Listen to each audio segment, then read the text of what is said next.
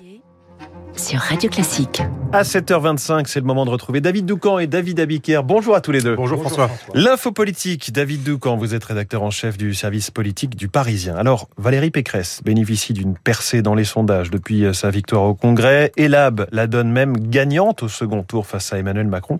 Vous revenez, David, sur la désignation de la candidate qui, à vos yeux, doit beaucoup au réseau de l'ancien président Nicolas Sarkozy. Oui, une anecdote euh, en dit long. Nous sommes début octobre. Xavier Bertrand vient contraint forcé de consentir à participer au congrès des Républicains. Valérie Pécresse et lui ont un point commun à ce moment-là. Ils ont tous les deux quitté LR et leur destin est entre les mains des militants alors qu'ils ne sont eux-mêmes plus adhérents du parti. C'est là que la présidente d'Île-de-France reçoit un message. L'expéditeur, c'est Brice Hortefeux, l'ancien ministre de l'Intérieur Nicolas Sarkozy, qui lui glisse une idée. Il faut que tu adhères à nouveau au parti, peut lire Valérie Pécresse, et sans tarder. Alors Pécresse hésite, puis finit par suivre le bon conseil du sarkozyste. Elle reprend sa carte le 14 octobre, c'est bien joué. Car Bertrand fait de même un peu après, mais c'est trop tard, il donne l'impression de lui courir après. Pécresse est à l'initiative, et c'était là l'un des tournants de cette campagne interne. Les conseils des sarkozystes expérimentés comme Brice Hortefeux, ça compte avec Pierre Charon et Frédéric Pechnard. Ils annoncent leur soutien à Valérie Pécresse le 31 octobre. Opération tout sauf Bertrand. Vive Valérie. Euh, cette opération a été couronnée de succès. Nicolas Sarkozy est donc décisif, on le comprend, dans ce congrès euh, interne. Le sera-t-il décisif également l'année prochaine pour la présidentielle? En tout cas, il fait peur à tout le monde depuis qu'il a annoncé qu'il prendrait position, mais en laissant planer une forme de doute. Soutiendra-t-il les Républicains ou Macron?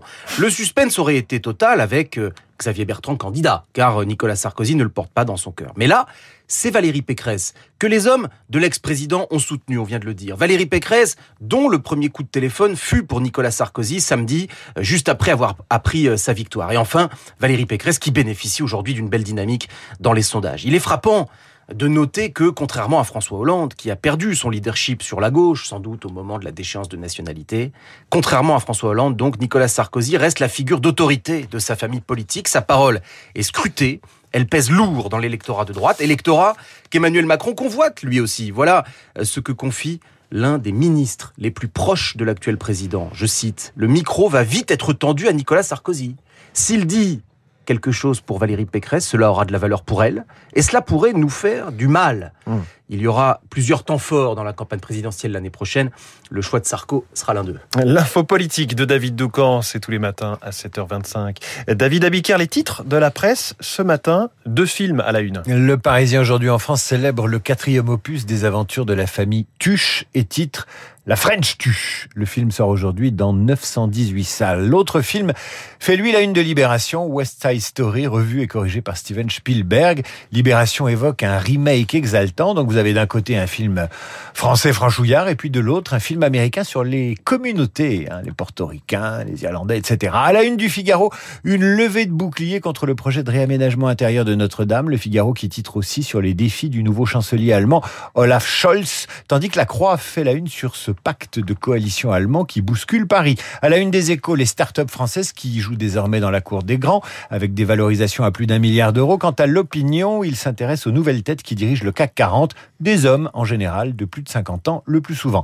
Enfin, la dépêche du midi met en une le duel Macron-Pécresse qui tournerait s'il avait lieu à l'avantage de la seconde selon un sondage. Merci David Abiker. Vous revenez dans une heure pour la grande revue de presse avec Renaud Blanc. Bonjour Renaud. Bonjour François. Votre invité ce matin. Eh bien, c'est Jérôme Sainte-Marie, spécialiste des études d'opinion qui publie aux éditions du CERF Bloc Populaire une subversion électorale inachevée. Jérôme Sainte-Marie pour commenter les derniers sondages qui indiquent, on en parlait hein, d'ailleurs avec David Doucan, une percée de la candidate de la droite, Valérie Pécresse, qui est même donnée gagnante hein, de la présidentielle euh, dans une étude sortie hier. Jérôme Sainte-Marie qui estime que le clivage droite-gauche a vécu et qu'aujourd'hui c'est bloc élitaire qui s'oppose au bloc populaire. Son regard sur le début de la campagne à 8h15. Une demi-heure plus tard, vous retrouverez Pascal Bruckner pour commenter l'actualité.